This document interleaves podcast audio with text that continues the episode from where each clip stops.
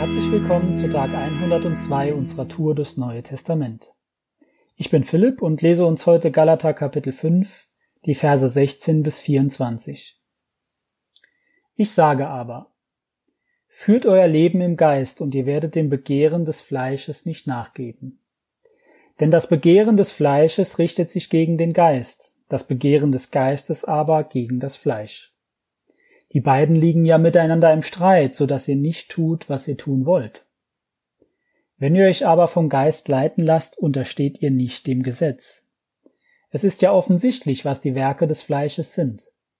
Unzucht, Unreinheit, Ausschweifung, Götzendienst, Zauberei, Feindschaft, Streit, Eifersucht, Zorn, Eigennutz, Zwietracht, Parteiung, Missgunst, Trunkenheit, Übermut und dergleichen mehr. Ich sage es euch voraus, wie ich es schon einmal gesagt habe. Die solches tun, werden das Reich Gottes nicht erben. Die Frucht des Geistes aber ist Liebe, Freude, Frieden, Geduld, Güte, Rechtschaffenheit, Treue, Sanftmut, Selbstbeherrschung.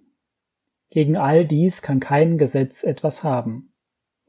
Die aber zu Christus Jesus gehören, haben das Fleisch samt seinen Leidenschaften und Begierden gekreuzigt. Da klopft das schlechte Gewissen bei mir an.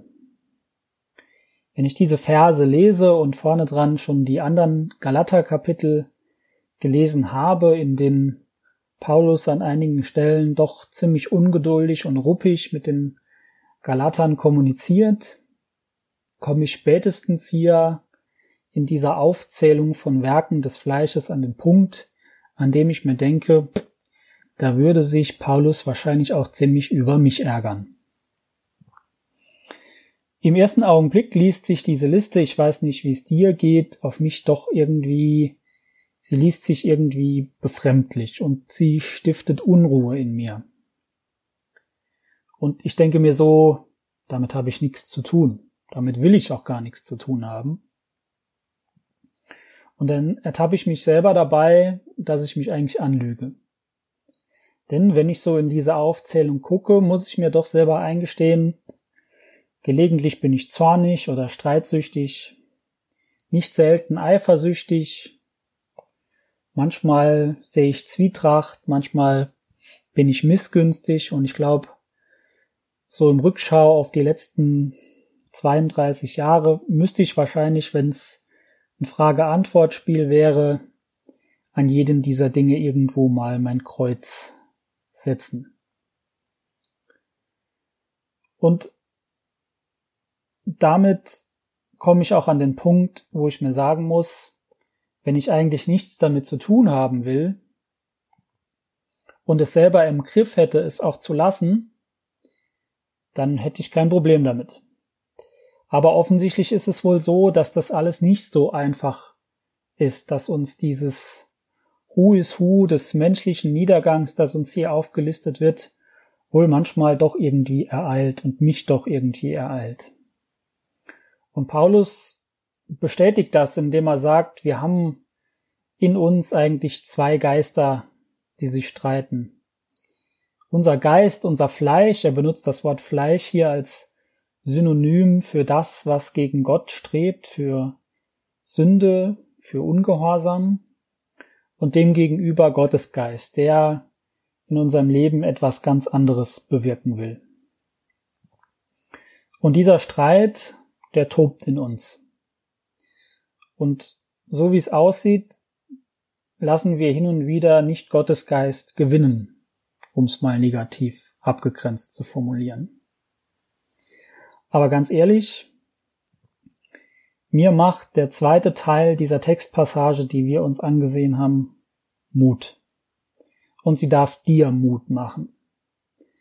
Wenn du Tag ein, Tag aus immer wieder damit zu kämpfen hast, dass diese Liste in deinem Leben doch real wird und dass diese Werke des Fleisches in deinem Leben immer wieder hochschwappen, dann kann ich dir sagen, Jesus ist genau dafür ans Kreuz gegangen. Und Jesus hat genau das für uns auch erlebt.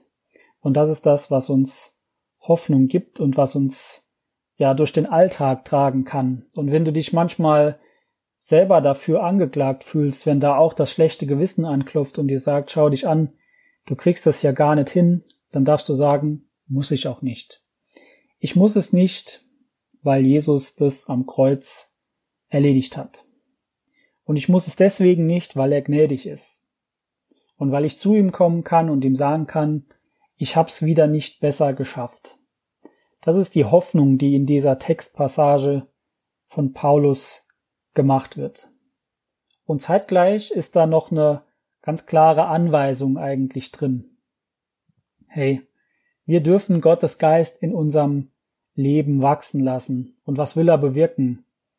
Er will Liebe, Freude, Frieden, Geduld, Güte, Rechtschaffenheit, Treue, Sanftmut und Selbstbeherrschung in unserem Leben wirken.